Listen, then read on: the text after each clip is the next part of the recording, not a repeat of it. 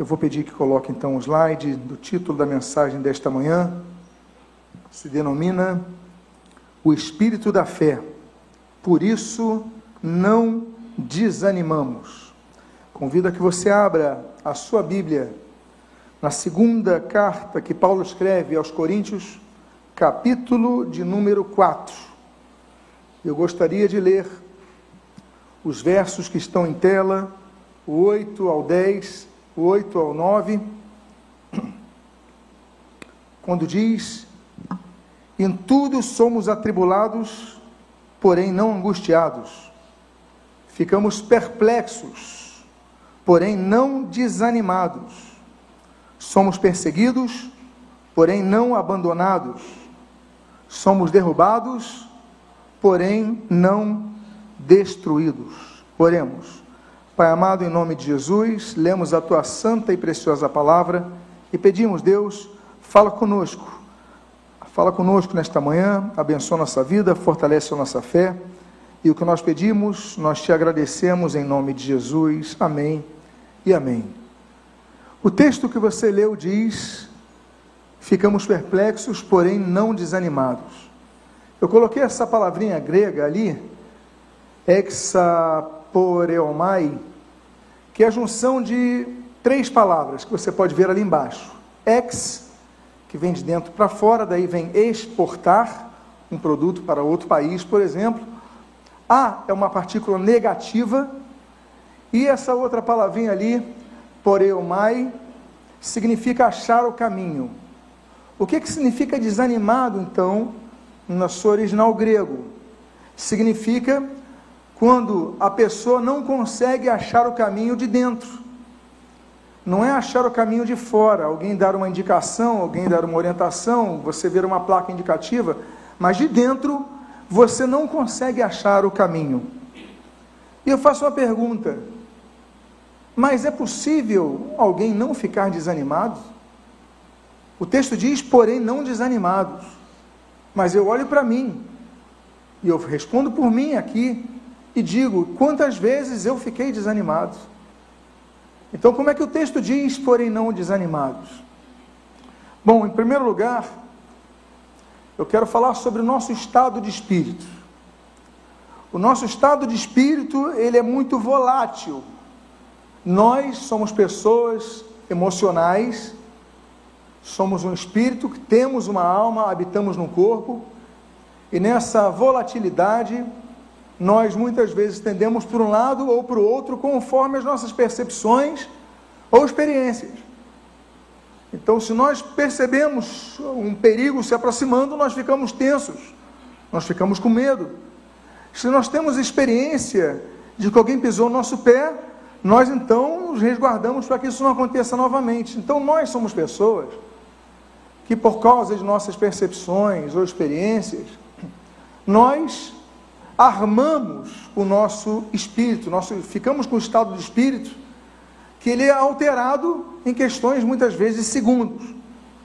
Isso nós vemos, por exemplo, nesse texto que você está lendo aí, de Lucas capítulo 9, versículos 51 a 55, diz assim: E aconteceu que, ao se completarem os dias em que deveria ser ele assunto ao céu, manifestou no semblante a intrépida resolução de ir para Jerusalém e enviou mensageiros que o antecedessem. Indo eles, entraram numa aldeia de samaritanos para lhe preparar pousada, mas não receberam, porque o aspecto dele era de quem decisivamente ia para Jerusalém. Vendo isto, os discípulos Tiago e João perguntaram: Senhor, queres que mandemos descer fogo do céu para os consumir? Jesus, porém, voltando-se, voltando-se, os repreendeu e disse: Vós não sabeis de que espírito sois. Ora, vós não sabeis de que espírito sois? Eles andavam com Cristo, eles receberam as orientações de Cristo, eles foram discipulados por Cristo, eles foram ensinados por Cristo, e a prática ministerial que eles já tinham foi colhida com Cristo. Mas nesse momento, os dois, Tiago e João, eles chegam e falam: Deus, Senhor, queres que desça fogo do céu sobre eles? desça fogo do céu na cabeça deles, olha, a gente vai ordenar que isso aconteça. E Jesus falou: vocês não sabem de que espírito vocês são. Volatilidade. Essa nossa fragilidade humana, que muitas vezes nos faz alterar, e por causa disso, perdemos relacionamentos, por causa disso, tomamos decisões erradas em nossas vidas, sobre as quais muitas vezes nos arrependemos posteriormente. E a questão então é de que espírito sois. Jesus não estava falando se era do Espírito Santo, não. Estava falando do estado emocional deles, interior deles. Por exemplo, nós temos dois tipos de estado de espírito interior: positivos e negativos. Eu coloquei alguns exemplos aí, esse de 1 Coríntios, capítulo 4, versículo 21. O apóstolo Paulo diz assim: O que vocês preferem? Que eu vá até aí com um chicote ou com, espírito, com amor e espírito de mansidão? Então não estão falando do Espírito Santo, está falando do espírito de mansidão, ou seja, você quer que eu vá com um chicote? Você quer que eu vá aí para dar uma repreensão para vocês? Ou vá com amor e espírito de mansidão? O que, que vocês querem, Coríntios? Eu estou sabendo que vocês, no capítulo anterior, ele fala: olha, vocês agem como carnais, não como espirituais. Vocês querem que eu vá como? Com chicote ou com espírito de mansidão? Esse espírito, essa tendência, essa é o estado que vai governar as nossas decisões, como Paulo ali coloca. Nós temos o espírito de adoção, Romanos 8,15, espírito de sabedoria, Deuteronômio 34, 9, e o espírito de fé, por exemplo, segundo os Coríntios 4,13. Mas nós também temos o aspecto negativo de uma postura de espírito. Por exemplo, diante de um povo hipócrita, com uma liderança hipócrita, com um povo que não queria saber nada com Deus. Isaías 29, versículo 10, Deus fala: Porque o Senhor derramou sobre vocês, através de Isaías, porque o Senhor derramou sobre vocês o espírito de profundo sono. Ele fechou os olhos de vocês, que são os profetas, e cobriu a cabeça de vocês, que são os videntes. Ou seja, um espírito de profundo sono invadiu aquelas pessoas, para que elas permanecessem naquele estado de embriaguez, daquele estado de, de uma falta de, de percepção da realidade do que estava acontecendo. Então nós temos o espírito de profundo sono, espírito de aversão de Juízes capítulo 9, espírito de ganância, Provérbios capítulo 1, um espírito maligno, né, Lucas capítulo 4, espírito de enfermidade, Lucas capítulo 13, espírito de escravidão, Romanos capítulo 8, espírito de entorpecimento, Romanos capítulo 11, espírito de covardia, 2 Timóteo capítulo 1. Então, vários estados de espírito, além do espírito maligno, além do Espírito Santo, ou seja, além daqueles que, é, agentes externos, o Espírito Santo que habita em nós, o espírito maligno que quer invadir a nossa vida, mas que fica sugestionando-nos ao redor o tempo todo. Além desses espíritos, é o nosso estado de espírito. E aí então, nós voltamos ao tema principal. Por que nós desanimamos? Amados irmãos, o que é desânimo? Desânimo é falta de vontade em fazer algo, é falta de desejo de sair de um lugar para avançar para outro, é uma indisposição para lutar por algo. E existem vários motivos para o desânimo. Por exemplo, você decepciona, se decepciona com uma pessoa, então você desanima. Muitas vezes confiar em outras pessoas. Derrotas seguidas. Você passa por uma negativa, passa por uma segunda, passa por uma terceira e você vai desanimando. Você vai buscar um emprego, recebe não, vai buscar outro, recebe não, vai buscar o terceiro, recebe não, e você está lá no quarto, no quinto, você desanima e muitas vezes você desiste. Aí você tem a falta de esperança, você fica desesperançado, e aí a sua fé é afetada. É o efeito dominó que existe. E eu te pergunto agora: será que você tem andado animado ou desanimado em sua vida? O que te fez vir aqui nessa manhã? O que te fez ouvir essa mensagem na internet? O que te fez ter uma agenda para o dia de amanhã, para essa semana? Nós somos atribulados todos os dias. Jesus já nos falou sobre isso. É por isso que nós não deveríamos ser pegos de surpresa quando a onda do desânimo vem. Não pode ser surpresa para nós. O que não pode acontecer com o desânimo é ele se estabelecer como um estado perpétuo em nosso espírito, um dominador de nossas vidas. Os ventos do desânimo vêm, as ondas vêm, mas a tempestade vai se acalmar.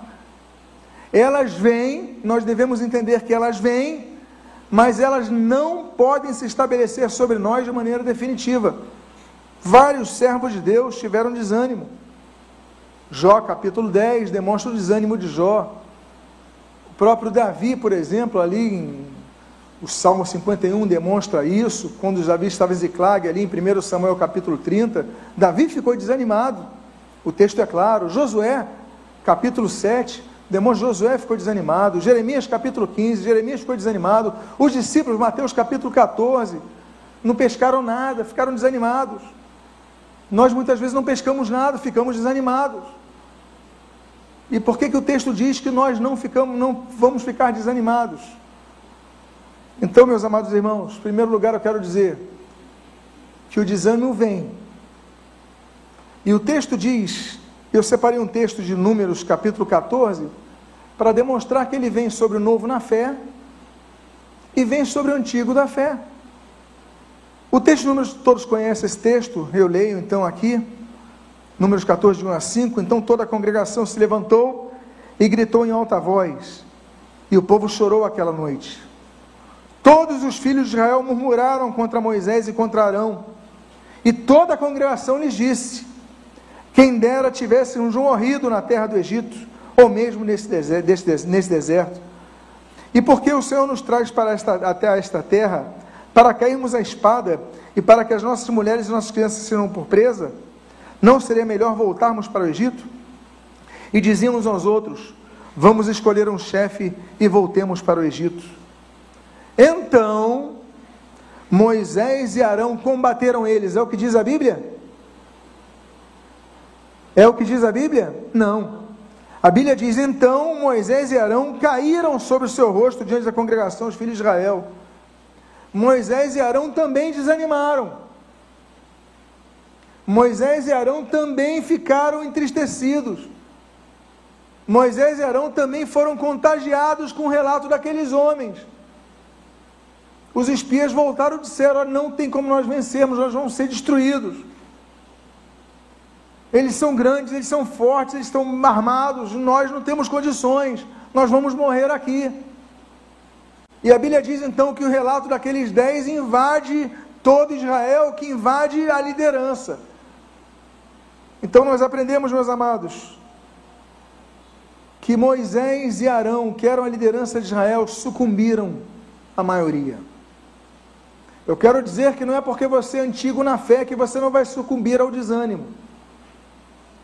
Quando todos estão desanimados. Moisés, Arão, tinham visto tudo aquilo acontecer, as dez pragas do Egito, o mar vermelho se abrir, tantas coisas eles viram, mas agora dez desanimam, povo desanima, eles desanimam, estão todos desanimados. Aí Deus levanta duas pessoas, quem são? Você já conhece a história de Josué e Caleb, que aí eles revertem o quadro. E eu já vou falar sobre isso. Mas o que eu quero dizer é que as ondas do desânimo, os ventos do desânimo sopram sobre todos. E não é por causa disso que você vai desistir do seu propósito de chegar à terra prometida. Por quê? Porque Deus vai levantar pessoas para te reanimarem, reanimarem diante do Senhor. Como então nós devemos enfrentar o desânimo quando ele soprar sobre nós? Esse texto de Mateus, capítulo 9, versículo 20 a 22, diz assim: E eis que uma mulher que durante 12 anos vinha sofrendo de uma hemorragia, veio por trás de Jesus e tocou na borda da capa dele porque dizia consigo mesma: Se eu apenas tocar na capa dele, ficarei curada. Então Jesus, voltando-se e vendo-a, disse: Coragem, filha, você foi salva porque teve fé. E, desde aquele instante, a mulher ficou sã. Meus amados irmãos, nós devemos começar a enfrentar o desânimo através de ações. Essa mulher, 12 anos sofrendo de uma hemorragia, ela podia passar menos de 12 anos e morrer. Ela podia passar a vida inteira sofrendo. Ela podia desistir. Mas Jesus estava passando por ali. E a Bíblia diz que ela não consegue chegar a se aproximar de Jesus. Por quê? As multidões rodeavam Jesus. Ela consegue pegar na borda, na orla de suas vestes. E Jesus sente o poder saindo dele, e essa mulher é curada.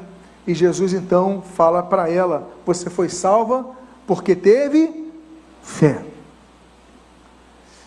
Vocês lembram quando eu falei daquele dominó de experiências, derrotas, tristezas, decepções, aí vão afetando o seu estado de espírito, até o momento que toca em sua fé? A fé é o último bastião. A fé é a base. A fé é a estrutura. Eu imagino que aquela mulher já tinha perdido a esperança com médicos, 12 anos. Aí a família receita um chá, receita uma, um remédio tal, aí não consegue resolver, vai para o médico, receita outros remédios, não resolve, aí vai tentando tudo, não resolve, nada resolve, ela perdeu a esperança. 12 anos, imagino eu. Ela perdeu a expectativa, mas algo reacendeu-se na vida dessa mulher quando ela ouviu falar de Jesus. Essa fagulha chamada fé é algo que ela tem que ser despertada em nós. E essa mulher de repente sabe que Jesus estava ali, mas ela não consegue tocar em Jesus. A multidão é muito grande. Eu fico imaginando que ela estica o braço e no meio daquela multidão ela consegue tocar não no Senhor Jesus, mas na orla das suas vestes. Ela vai ali, encosta ali e de repente ela é curada. Por que, que ela é curada? Porque ela ali a sua fé, a sua ação. Ela não conseguiu o seu propósito, que eu imagino que o propósito fosse tocar em Jesus. Não conseguiu o seu primeiro propósito? Não tem problema. Eu encosto nas vestes de Jesus, eu vou, dou, ou seja, eu dou o meu máximo. Eu me esforço ao máximo. Eu luto ao máximo. É isso que nós aprendemos aqui ela deu o seu máximo, não conseguiu o propósito que ela queria, mas conseguiu tocar nas orlas da veste e foi curada por causa disso. E Jesus para a multidão por causa dela. E Jesus se volta para ela, olha para ela e fala para ela: Olha, a tua fé te salvou. Você foi salva porque teve fé, ação diante das dificuldades. Nós aprendemos, por exemplo, com Joquebede, quando ela, diante da dificuldade, diante do, do infanticídio ali, é, legalizado no Egito, quando mandam matar aquelas crianças, ela pega o seu filho Moisés, coloca na cestinha e lança ao rio Nilo. A dificuldade continuava, porque o rio Nilo tinha crocodilos. Qualquer onda virava a criança, ela morria ou afogada ou comida por crocodilo mas a Joquebede ela prefere arriscar do que ficar numa situação que se eu ficar aqui, vão estão batendo em porta em porta, uma hora vão ouvir meu filho chorando, não tem como esconder o choro de uma criança, por exemplo, de madrugada, enquanto os pais estão dormindo, a criança chora, despertou todo mundo, vão chegar até minha criança, vão matá-la. E ela confiou na condução de Deus naquele rio e Deus transformou aquela criança no Moisés que todos nós conhecemos. Quem foi? O que nós aprendemos com Joquebed, o que nós aprendemos é que diante do desânimo, nós devemos preservar a nossa fé. Mesmo que seja aquela fagulha de fé, nós devemos preservar e agir. O que nós aprendemos com essa mulher hemorrágica é que nós devemos lutar para alcançar nosso propósito e não apenas esperar, eu vou morrer de qualquer maneira. Jesus está passando do meu lado, mas deixa passar. Quantas experiências passam do nosso lado, a gente não agarra. Essa mulher então luta e pega na orla dos vestes de Jesus é curada. Nós aprendemos com Esther. Ali estava declarado o genocídio contra o povo hebreu. E ela vai então ao rei. E ela muda tudo porque ela tem coragem, porque ela tem ação, ela vai. Então nós devemos enfrentar o desânimo agindo. Segundo lugar que nós aprendemos, nós temos esse texto de Marcos capítulo 2.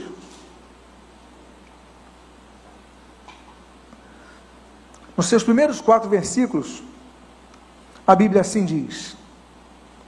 Marcos capítulo 2, versículos 1 a 4. Dias depois, Jesus entrou de novo em Cafarnaum e logo se ouviu dizer que ele estava em casa. Muitos se reuniram ali, a ponto de não haver lugar nem mesmo junto à porta. E Jesus anunciava-lhes a palavra. Trouxeram-lhe então um paralítico, carregado por quatro homens, e não podendo aproximar-se de Jesus por causa da multidão, removeram o telhado no ponto correspondente ao lugar onde Jesus se encontrava e, pela abertura, desceram o leito em que o paralítico estava deitado. Eu só vou até aí porque a história você já conhece. O final da história eu imagino que todos conheçam. Aquele homem é curado, aquele homem é salvo. Mas eu quero ficar nesses quatro versículos para mostrar o seguinte. Em primeiro lugar, o paralítico não tinha como chegar a Jesus, porque era paralítico. Não tinha como andar, ele dependia de alguém. Segundo lugar, ele dependia de um grupo de pessoas para que o carregassem. Mas, o que eu quero dizer é que aquelas pessoas tiveram fé. Não necessariamente aquele paralítico quando foi, mas aqueles quatro. Por quê? Porque eles viram que não tinha como entrar na casa, eu imagino que um deles teve a ideia. Eu não imagino que os quatro tiveram a ideia ao mesmo tempo, vamos para o tempo. Eu imagino que de repente, agora, como é que a gente vai fazer? De repente um deles olha para cima e fala, pessoal, o telhado está vazio. Olha, dá para ver de janela que ele está mais ou menos ali no meio. Vamos subir no telhado e vamos fazer um buraco ali. E os outros, olha, boa ideia, vamos fazer isso, é, vamos aproveitar, vamos subir. Sobe aí, dois seguram lá, pega uma corda, puxa, levanta, já estou subindo, pronto. Fazem o buraco, descem o paralítico, Jesus o cura. O que, que eu quero dizer com isso? Combata o desânimo andando com pessoas animadas. O segredo do, da cura do paralítico não, foi a sua fé, Claro, foi. Agora, um segredo foi ele estar com pessoas animadas. Porque se os quatro estivessem desanimados, ele falaria: pessoal, não dá mais não. Ali a multidão. Vamos desistir. Vamos voltar para casa. Olha, amigo, é o seguinte: nós pelo menos tentamos. Vamos deixar passar. Mas às vezes um deles aquece o fogo nos outros. Vocês lembram que eu falei para vocês dos dois espias que têm o, o posicionamento positivo? Deus está conosco, nós vamos, nós vamos vencer. Josué e Caleb. Eles mudam todo o estado de desânimo do, de, da liderança, que é Moisés e Arão ali, e de todo Israel. Eles mudam. Israel vai, Israel vence. O que, que eu quero dizer com isso? Que às vezes o problema do desanimado é que ele está isolado de pessoas animadas. Quando você começa a andar com pessoas animadas, de repente uma das pessoas tem uma ideia. Olha, por que você não faz isso? Olha, por que a gente não sobe no telhado? E subindo no telhado a gente faz um buraco onde Jesus está. E aí já foi. Não custa nada. Então, uma pessoa animada pode mudar o estado de espírito de várias pessoas desanimadas. Como aconteceu em números que nós lemos, como aconteceu aqui em Marcos capítulo 2, lá em Cafarnaum, onde Jesus morou. Meus amados irmãos, ande com pessoas animadas. Diga, animadas. Diga a pessoa que está do seu lado, procure andar com pessoas animadas.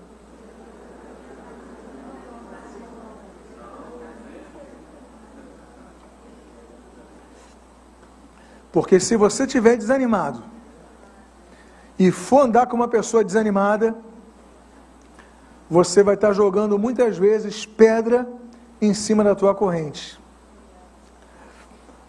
Terceiro aspecto, como nós enfrentamos o desânimo.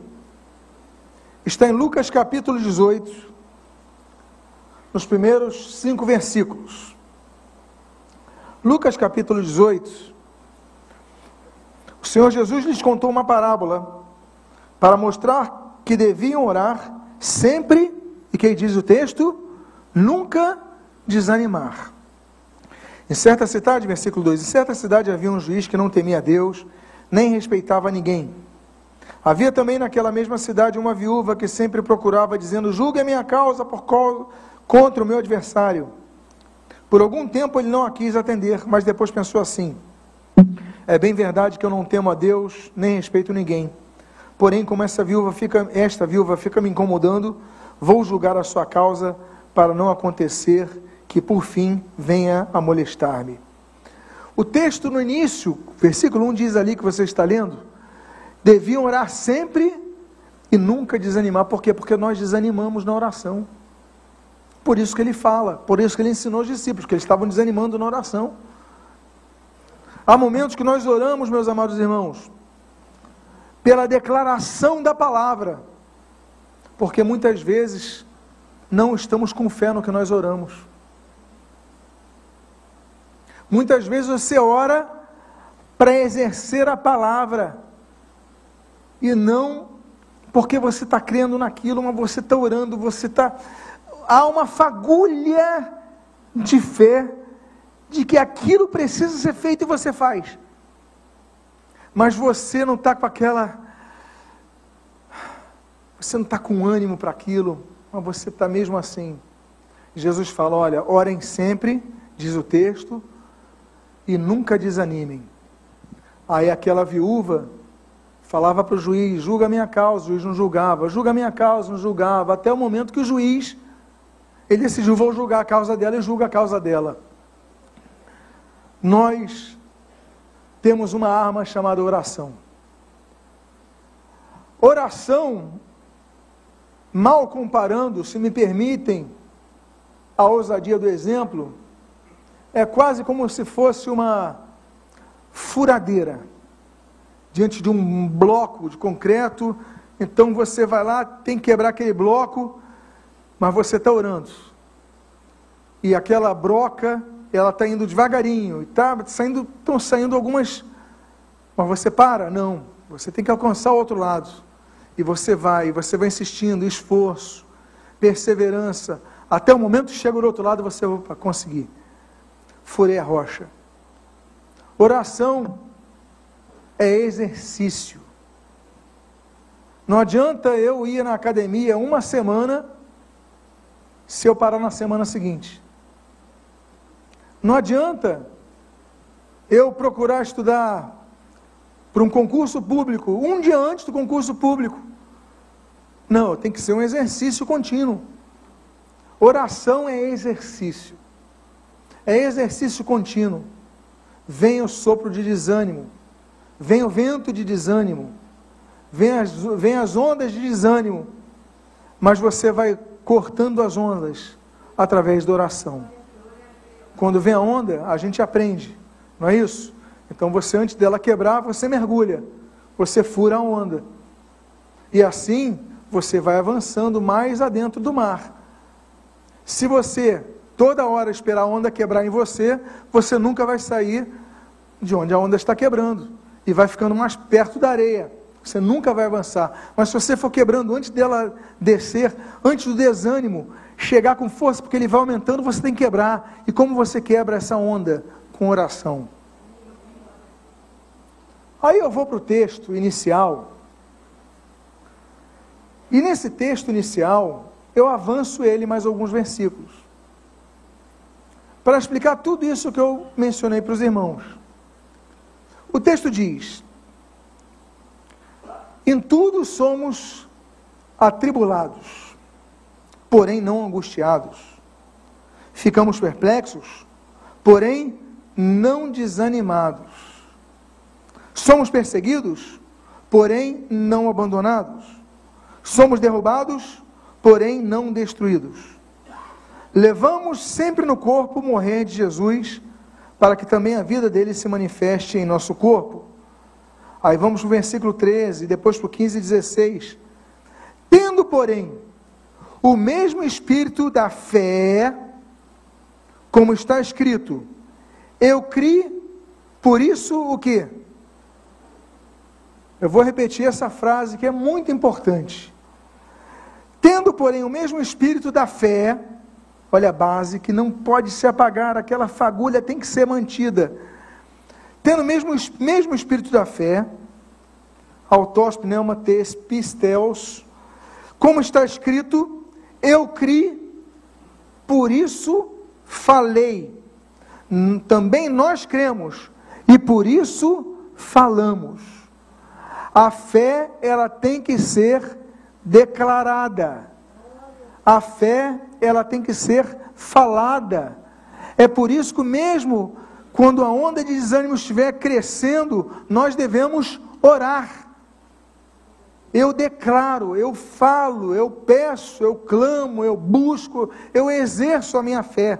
Eu criei, por isso falei, também nós cremos, por isso falamos. Aí o texto continua dizendo versículo 15, desse 2 Coríntios capítulo 4.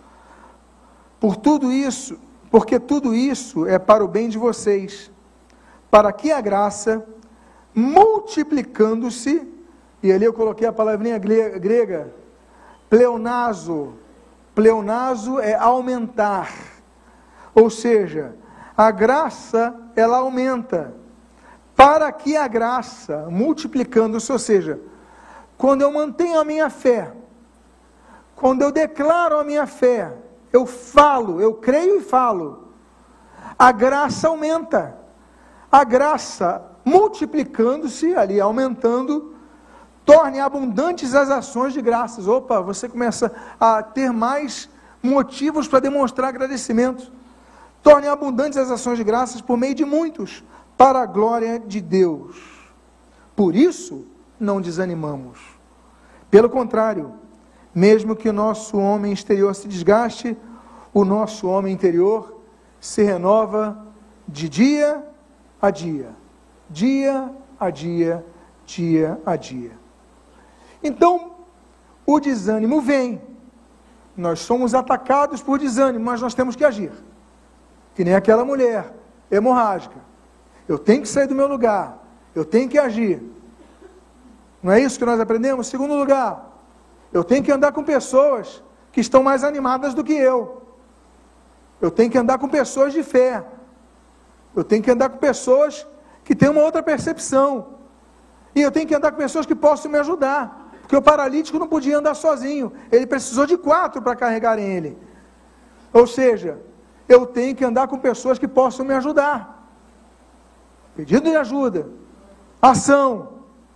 Terceiro ponto, oração. Quarto ponto, declaração da fé na oração. Eu criei, por isso falei. Nós cremos, por isso nós falamos.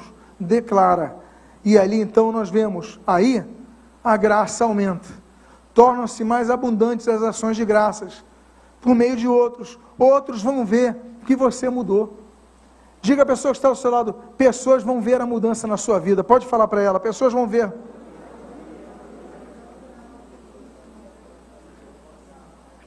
E aí?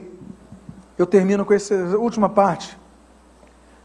Pelo contrário, mesmo que nosso homem exterior se desgaste, porque uma onda de desânimo aqui, outra ali, um não aqui, outro ali. Mas nosso homem interior, o que, que diz ali? Se renova, se torna novo a cada dia.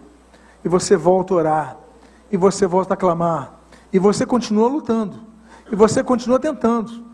Aquela mulher foi nos amigos, aquela mulher foi nos médicos, aquela mulher foi a Jesus. Você vai tentando e vai conseguir.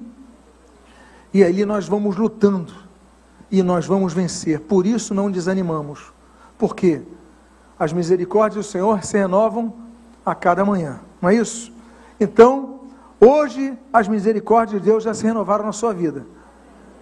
Você já começa com algo diferente. Você ouviu a palavra. Você já ouviu a palavra, já está fortalecido, já está diferente do que como chegou aqui. Em terceiro ponto, nós vamos ficar de pé, porque nós vamos orar e declarar nossa fé diante daquilo que nos tem desanimados. Por isso, não desanimamos. Ainda que enfrentemos o desânimo, não permaneceremos desanimados, mas venceremos essa onda. Vamos furar essa onda? Quem quer furar essa onda nesse momento, nessa manhã? Feche seus olhos agora e comece a clamar diante daquilo que está desanimando a sua vida. Comece a orar ao Senhor diante daquilo que está desanimando. E comece a abrir a sua boca para clamar ao Senhor e para declarar a tua fé. Pai amado, em nome de Jesus, aqui está o teu povo. O teu povo que veio à tua casa para te adorar, para te glorificar e também para buscar a tua direção, ouvir a tua voz. Pai amado, nós ouvimos a tua voz nesta manhã. Senhor, diante das ondas de desânimo, nós não ficaremos desanimados, como diz o texto, mas nós venceremos. Pai amado, em nome de Jesus, nós ficaremos plenos. Senhor, nós renovaremos-nos a cada dia, a cada manhã. Nós declararemos com a nossa própria boca, a nossa própria voz, a nossa fé. Nós cremos, por isso nós falamos. Pai, em nome de Jesus, não vamos ficar desanimados, não, Pai. Senhor, nós vamos começar a buscar pessoas que nos animem. Vamos começar a buscar pessoas que tenham fé, Pai. Senhor amado, em nome de Jesus, coloca essas pessoas em nosso caminho. Pai amado, aquele que está ouvindo essa mensagem que não congrega ou deixou de congregar, que ele volte a se congregar. Que ele volte, Senhor, que ele comece a se integrar em grupos, Pai, da igreja, Senhor que ele possa se envolver cada vez mais e mais para andar com mais pessoas com fé, Pai amado. Porque nós somos rodeados de pessoas incrédulas, pessoas sem fé, pessoas que nos desanimam. Pai amado, em nome de Jesus, renova-nos nesta manhã. Abençoa a nossa vida, fortalece o nosso ser. E que, Senhor, a cada onda que se levante, por mais crescente que ela seja, você olhe e veja e diga: é apenas mais uma onda que eu vou furar e eu vou passar para o outro lado ela vai quebrar, mas não vai me levar. Eu vou permanecer na minha rota, eu vou permanecer na direção que me destes. Pai amado, nesse momento agora, eu peço, Pai, em nome do Senhor Jesus, a todo aquele que chegou desanimado aqui, que tenha sido renovado pela tua palavra e possa ser renovado diariamente, Senhor, através da sua fé. Pai, em nome do Senhor Jesus, abençoa o teu povo, renova o teu povo, fortalece o teu povo e que ninguém saia daqui nesta manhã, Senhor, ninguém saia daqui desanimado, muito pelo contrário, Senhor, seja mais uma onda que furaram e que hoje à noite possam ouvir a tua voz e que na próxima semana, segunda-feira, terça, quarta, que todos os dias, Pai, eles possam furar essas ondas, orando a Ti, Senhor, exercendo a sua fé, declarando a Tua palavra. E o que nós pedimos as tuas bênçãos sobre nós em nome de Jesus, antes de olhos fechados. Você que chegou aqui desanimado, mas que precisa de pessoas que sejam colocadas ao teu lado, que te animem, pessoas de fé. Coloca a mão no seu coração agora, Pai amado, em nome de Jesus. Traz essas pessoas, coloca no caminho, Senhor. Que elas possam ter relacionamentos com pessoas de fé que elas possam ouvir palavras de pessoas de fé, que elas possam ouvir a pregação da tua palavra que renova a nossa fé. A fé vem pelo ouvir e ouvir pela pregação da palavra de Deus, como diz a palavra de Deus em Romanos 10, 17. Pai amado, abençoa o teu povo, fortalece a nossa vida e o que nós pedimos, nós te agradecemos em nome de Jesus. Amém e amém.